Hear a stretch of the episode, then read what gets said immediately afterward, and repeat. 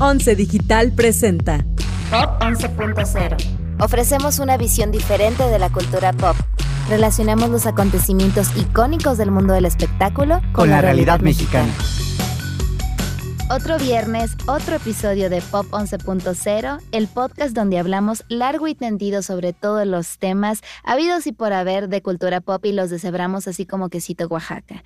Mi nombre es Alessandra Santamaría y hoy vamos a hablar de un tema muy importante, serio y especializado. En mi opinión, este, bueno, todos los temas que tocamos aquí son serios e importantes, pero este es uno de mucha relevancia actual, entonces doblemente emocionante y este tema es la ciberseguridad.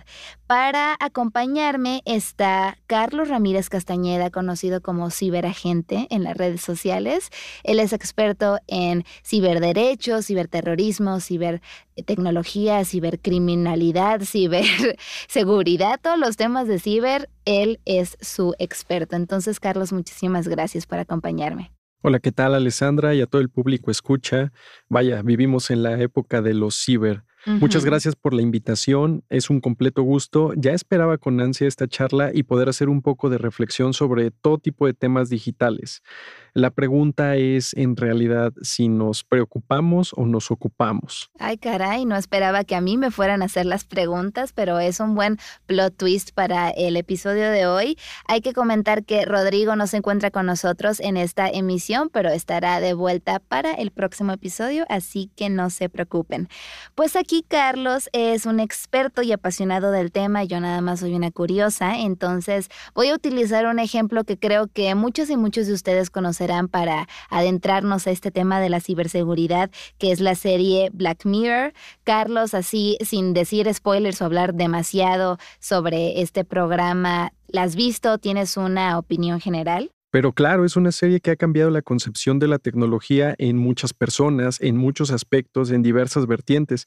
En algunas o en mayoría ha generado temor, en otras morbo, pero en general es un punto reflexivo y de verdad preocupante el hecho de dejar que toda la tecnología maneje nuestras vidas y nuestro entorno cotidiano. Por cierto, como investigador en estos temas es una de mis series favoritas. Me, imagino que sí. Y bueno, pues ahora vamos a adentrarnos a la introducción. Hay que mencionar que Black Mirror es una serie antológica. Esto quiere decir que cada episodio cuenta con su propia trama. No necesitas ver todos los capítulos para entender lo que está sucediendo. Entonces, nada más nos vamos a enfocar en dos, porque pues si quisiéramos hablar de todos no nos da la vida. Los dos episodios en los que nos enfocamos son Cállate y Baila y Odiado en la Nación. Son los capítulos 3 y 6 de la tercera temporada. Y bueno, entonces vamos a darles un muy breve resumen de cada uno de ellos para que sepan de qué estamos hablando. Bueno, entonces en esta serie de, Black Mirror, como mencionaste, Carlos, muy bien, las sociedades que, que, vemos tienen una tecnología muy fuerte y muy presente y pues hay un estilo de ciencia ficción que juega un rol predominante. El programa está basado en otro show clásico del siglo XX que se llama The Twilight Zone, no sé si estés familiar con él, pero también era como un poco de miedo. Sí, claro. Este tipo de situaciones en donde la tecnología influye hacia las personas y al entorno, sí que nos deja mucho que pensar.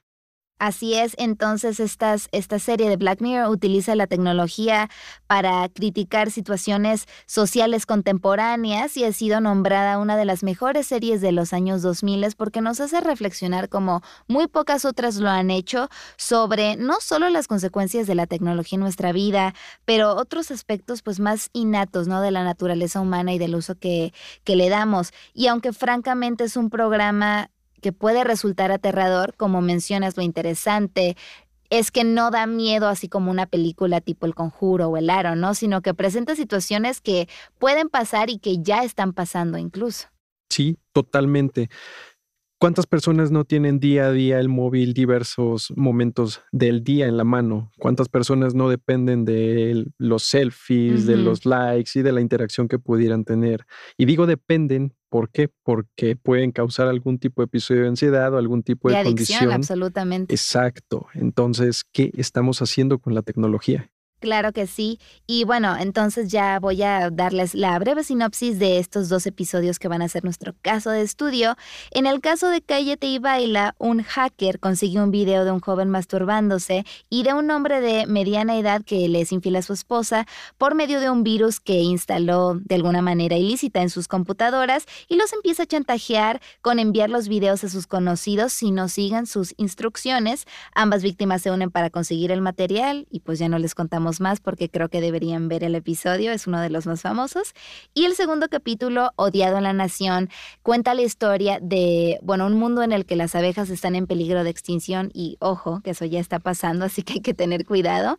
Y el gobierno implementa estos mini drones para evitar una catástrofe biológica, ¿no? Estos drones que cumplen de alguna manera la función de las abejas, pero lo que la gente no sabe es que tienen un sistema de reconocimiento facial que les ayuda a espiar a la población con la excusa de que pues va a disminuir el crimen y demás, ¿no? Y finalmente lo que nadie se esperaba es que un grupo de hackers radicales pues ingresan a este sistema de reconocimiento facial y lo utilizan para asesinar personas. Entonces la trama está bastante intensa. Y bueno, antes de entrar, Carlos, a, las preguntas más retóricas, una muy sencillita. A estas estas cuestiones que vemos en, esta, en estos episodios, los virus de, de, computadora y los drones que son parte de la vida ya común, ¿deberíamos de tenerles miedo? Uf, Dos episodios que sí nos dejan en claro mucho de la vulnerabilidad humana y el aspecto tecnológico. No podemos homologar estos dos temas y satanizarlos por completo. Si bien representan riesgos latentes, como toda tecnología, recordemos que detrás de esto se encuentra el factor clave y primordial, el factor humano. Detrás del malware, independientemente de su categorización, tipo, etcétera, etcétera, debemos recordar que en algún primer momento fue un programa de computadora codificado por alguna persona y esta persona la creó con un tipo de de finalidad. Ok, retomamos ese primer concepto en donde quién está detrás del malware, de los virus y demás. Obviamente un humano. No podemos en este punto también decir, oye, la tecnología puede ser completamente mala. Estamos hablando de no, que... puede ser muy útil, no puede salvar vidas, también depende de cómo la uses. Entonces, aquí es donde comenzamos a pensar quién, para qué y cuál es el efecto de de toda la cadena tecnológica que, está detrás de ello. Muchas veces eh, como en el episodio de Cállate y Baila, podemos estar descargando algún tipo de software, película o contenido y no sabemos qué se esconde detrás de esto. Pues maliciosamente una persona puede dejar un payload, una carga útil para la explotación de un dispositivo en remoto y así tomar el control en silencio del equipo y una persona convencional, un usuario promedio, pues no lo sabe. jamás se daría cuenta. Exacto. Más adelante lo comentamos más a detalle. Em, sobre los drones, en México no tenemos una legislación sólida que permita crear una regulación. Los lineamientos que tenemos son una mera falacia y mera referencia teórica, pues podemos adquirirlos en cualquier tipo de, de tienda que los venda sin algún tipo de requisito muchísimo mayor. Recordemos que también se requiere el control humano mediante una interfaz. Nos podemos dar nuevamente cuenta que este factor es preponderante para el control y representar un peligro. Y vaya, no es necesario recurrir también a un escenario de Black Mirror para identificar que los drones han sido utilizados en los últimos años para crear atentados, siendo el vehículo. Por ahí tengo presente el episodio político de Venezuela, donde a una figura, un mandatario, como le quieran llamar, tuvo un atentado con dos drones que explotaron cerca. Dentro de mis líneas de investigación me he encontrado que incluso los drones están siendo utilizados en fronteras para el traslado de drogas, armas, sí, me imagino. etcétera, espionaje, Totalmente. y, y, justamente, pues recuerdo que hace un par de años, por ahí de 2015, 2016, que es cuando salió eh, esta temporada de Black Mirror de la que estamos hablando, personas importantes en el mundo de la tecnología como Mark Zuckerberg, que es el director de Facebook, y el director del, del FBI, comentaron que ellos sí le ponían una pues cinta oscura, ¿no? A, su, a las cámaras de sus computadoras por temas de seguridad personal y luego inició esta tendencia de cubrir tu cámara a raíz de estos episodios, de estas declaraciones. Yo me pregunto si realmente es una medida de prevención que deberíamos de tomar como usuarios o realmente los hackers no se van a molestar en, en ingresar a las computadoras de ciudadanos comunes y solamente quieren obtener información de pues individuos de alto perfil como los que acabo de mencionar, aunque recordemos que en el episodio de Black Mirror son dos hombres comunes y corrientes los que son víctimas de esta agresión, entonces no estamos del todo salvados por lo que yo veo. Es correcto, y aquí recuerdo algún episodio de mi infancia donde mi abuela decía que por las televisiones nos podrían ver. Ah, y caray. a raíz de, pues, de esta ficción, me llevé grandes sorpresas al adentrarme ya en el mundo tecnológico como Que investigador. no hasta en microondas nos pueden espiar, cualquier cosa que sea ya tecnológica es una posible amenaza contra nuestra seguridad. Sí, claro, podríamos ahora en los últimos años ver a los inodoros inteligentes que tienen biometría anal para identificar a los sujetos. Dios mío. En ese punto Qué estamos. fuerte declaración. Retomando un poquito el tema de la cámara, pues taparla debe ser un acto inmediato al utilizar cualquier tipo de dispositivo que requiera pues el usuario para el uso. Lo podemos ver o constatar en el teletrabajo, mal llamado home office, las clases o demás actividades en donde tenemos una cámara y alguien pudiera estar detrás mirándonos y nosotros sin saberlo. Necesitamos Ya me dio miedo. un post-it o algún tipo de cosa ¿Tú que nos tapas tu ayude. cámara Sí, de totalmente. tu celular también? También las de teléfono están tapadas. Entonces no las utilizas de la manera cotidiana en la que casi todos lo hacemos. No, evito como especialista tratar de disminuir el uso menos que sea necesario, independientemente de cualquier tipo de función como una cámara convencional. El hecho de tenerla frente, pues frente al rostro y estar entregando los posibles ra- rasgos biométricos, datos de identificación, pues sí implica un riesgo latente. Pues me siento, audiencia, sepan que me siento traicionada, impactada, en estado de shock.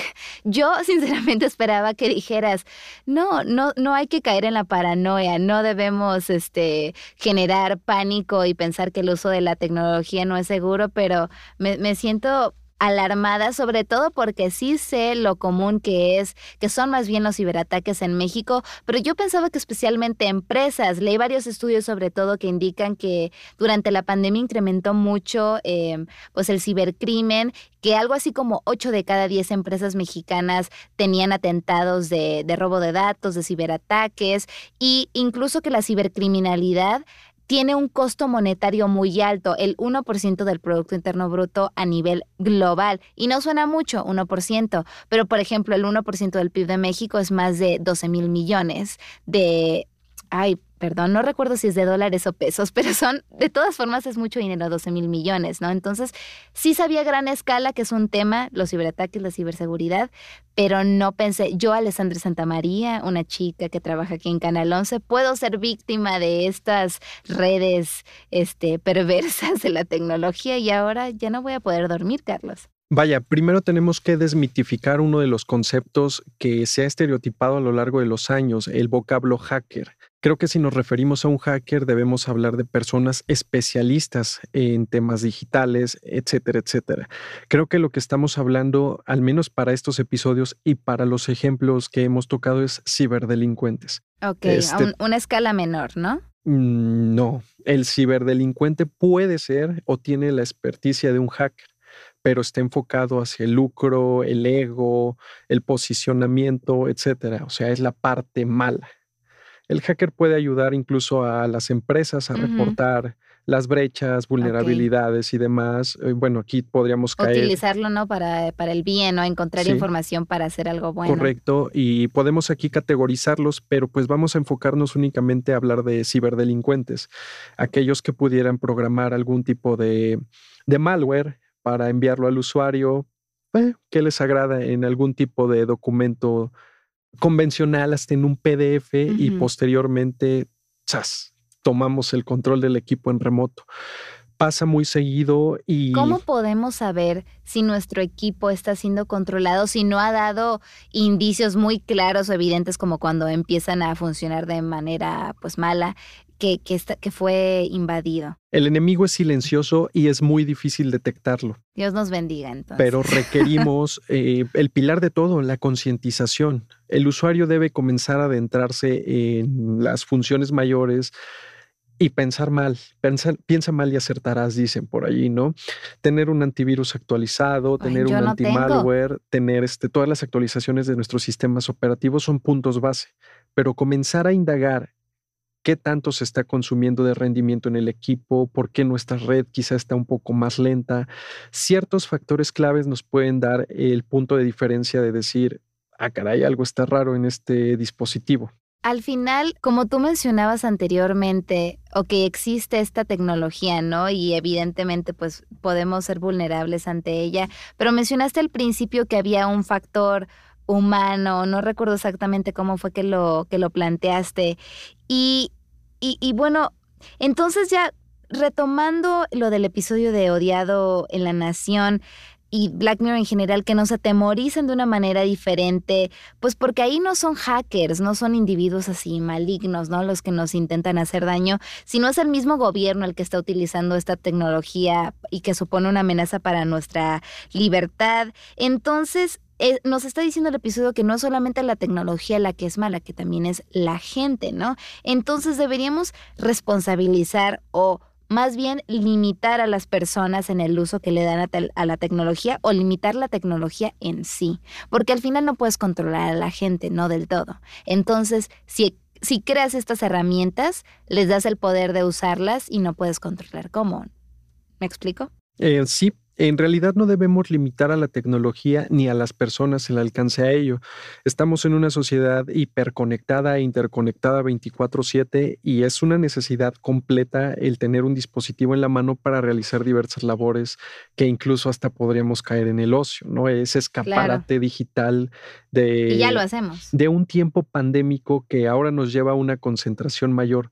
Imaginemos que no hubiéramos tenido tecnología, ¿qué habría pasado? Si bien muchos de los sectores se detuvieron, se coartaron, eh, vaya, la ventana que nos da la tecnología es continuemos de alguna manera distinta. No, incluso no solo a nivel industrial o económico, sino también de manera social y psicológica fue un apoyo fundamental para que las personas se sintieran lo más cercanas posibles a, a toda la gente que quieren y de la que estaban lejos. Y justo como Black Mirror nos lo presenta en algunos otros episodios similares, las relaciones interpersonales que van formando las personas a través de los medios tecnológicos se vuelve una nueva concepción, un nuevo paradigma para entablar esa amistad, esa... Sí, y no son menos reales solo porque nazcan en, estos, en estas plataformas digitales. Es correcto. Y pues también pensemos que gracias a la tecnología tenemos comunicación, pero también hay que pensar con quién nos estamos comunicando, ¿no?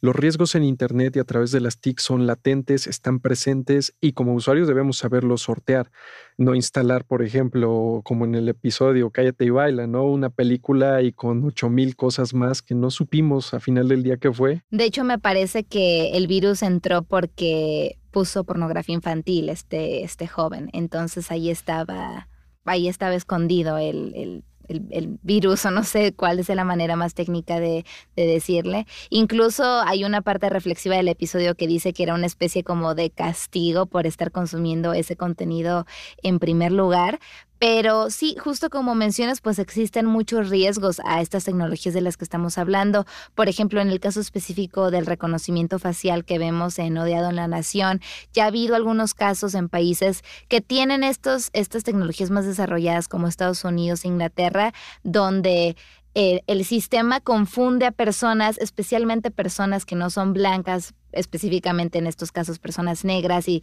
y, está buscando como a un criminal, ¿no? Y lo confunde por una persona que es inocente. Entonces vemos, en cierto sentido, los prejuicios de la sociedad que creó esta tecnología traducidos en la herramienta en sí y supone un riesgo que eso se generalizara en otros lugares. Y lo increíble es que a pesar de esto y a pesar de la pandemia, por ejemplo, en México hemos visto un interés incrementado en el reconocimiento facial. Incluso está, por ejemplo, el, es el proyecto Jaguar en Ecatepec, Estado de México, que tienen más de mil cámaras en un par de cientos de los puntos eh, con índices de violencia más altos, de, crimen, perdón, y de, inseguridad, y que buscan imitar algo parecido que se hizo en San Cristóbal, donde sí bajó mucho la violencia en esta zona, pues justo porque está siendo, no solamente está siendo grabada, sino que tu rostro puede ser reconocido, ¿no? Ingresar a una base de datos y, y demás. Entonces vemos un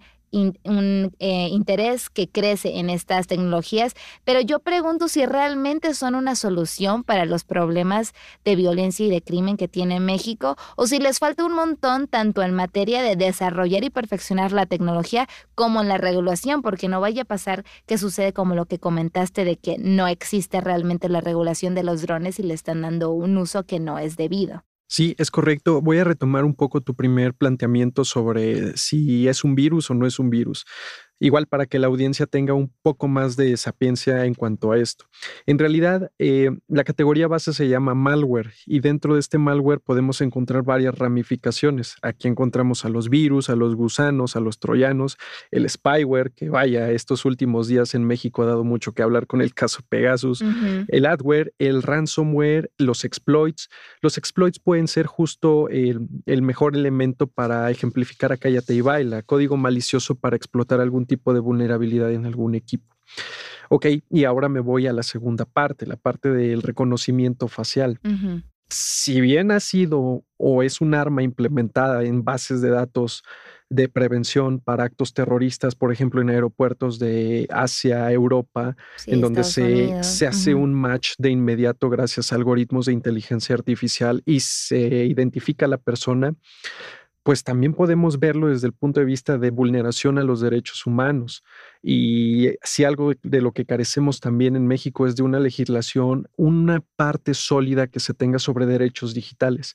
¿Quiénes de los usuarios en realidad conocen sus derechos digitales o los han hecho valer? Si muchas personas no conocen sus derechos como seres humanos, ¿no? Y luego no siempre se respetan sus derechos humanos, pues ya me imagino los digitales. Sí, es correcto. Por ejemplo, en esta modalidad de teletrabajo me tocó ver un par de casos. Por ejemplo, una secretaria de Estado, dependencia gubernamental, solicitaba que los trabajadores mantuvieran su cámara web prendida al menos esas ocho horas de jornada. Oye, ¿y dónde quedó toda nuestra privacidad y confidencialidad? Pues, si quieres seguir trabajando, manténla activa.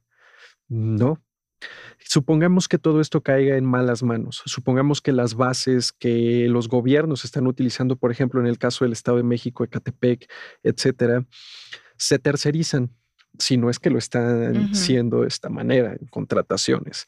Se tercerizan y esa persona logra filtrarlo cuánto va, a valer en el mercado negro. Si ahorita circula nuestra base de datos del INE de 91 millones, etcétera, de registros, sería jugoso el tener los datos de identificación biométrica de cada una de las personas grabadas. La videovigilancia también representa uno de los factores de mayor riesgo digital y es algo que minorizamos, que llegamos a normalizar tanto el pasar frente a una cámara que no nos interesa qué pudiera ocurrir pues deja mucho en qué pensar, sobre todo porque se supone que existen las pruebas de que ha funcionado, ¿no? Para, para hacer las ciertas zonas de la ciudad o del país más seguras, pero existen todos estos riesgos, este, por decirlo de alguna manera, secundarios o que no, en los que no pensamos inmediatamente que también hay que considerar. Entonces, creo que así como un episodio de Black Mirror nos deja reflexionando mucho este capítulo de Pop 11.0 y ya para rematar a todas las personas a las que nos gusta esta serie, pero que terminamos cada capítulo, como acabo de mencionar, con una sensación de terror, de incertidumbre, de tengo que eliminar mis redes, tengo que tirar mi celular, mi computadora y no volver a posar frente a una cámara en mi vida. ¿Qué les recomiendas? ¿Con qué tanto cuidado debemos tratar la tecnología que nos rodea? ¿Debemos temerles o nada más ser cautos? Porque pues tú mismo tienes redes sociales, ¿no? Entonces, tal vez es un poco irrealista pensar que podemos vivir sin ellas del todo en 2021. La seguridad es un mito, la privacidad no existe. Son dos grandes premisas que nos pudieran dejar pensando durante muchísimo tiempo y caer en esa irrealidad digital pero lo cierto es que debemos tener todos esos pilares de concientización. En este punto debemos entender que las TIC, que las tecnologías se han convertido en nuestras herramientas cotidianas, pero en lugar de satanizarlas, ¿por qué no vamos a darles mejor un enfoque técnico, legal, pedagógico, ético? Para concientizar al principal operador de las tecnologías. Si bien un lápiz es una herramienta que pareciera inofensiva, en las manos de una persona incorrecta se puede convertir en una... Y lo hemos visto en, capítulos de series médicas, ¿no? Donde es un arma mortal. Exacto.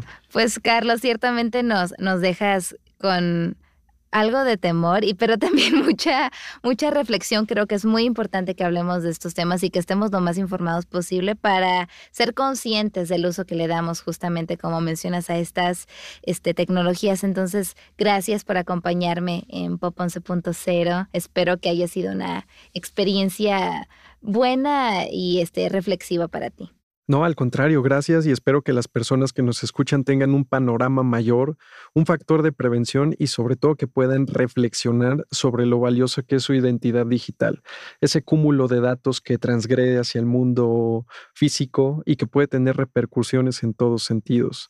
Cuenten conmigo para hablar de este tipo de temas y pues me pueden encontrar en Twitter y en otras redes sociales como arroba ciberagente. Ya lo escucharon y así será. Entonces, gracias y gracias a todos ustedes que nos escuchan. Sepan que ya vamos a más de la mitad de la segunda temporada de Pop 11.0 y todavía tenemos varios temas muy interesantes sobre la mesa que queremos pues tocar, además de los que luego surgen con el paso del tiempo en este inmenso mundo que es la cultura popular. Así que nuevamente gracias por acompañarnos y recuerden que Once Digital tiene otros podcasts y programas que pueden consultar, ya sea si les interesa noticias internacionales, la salud física y mental de las mujeres, ciencia, innovación, diversidad y demás. Todo lo encuentran en nuestro canal de YouTube y en nuestra plataforma de video bajo demanda.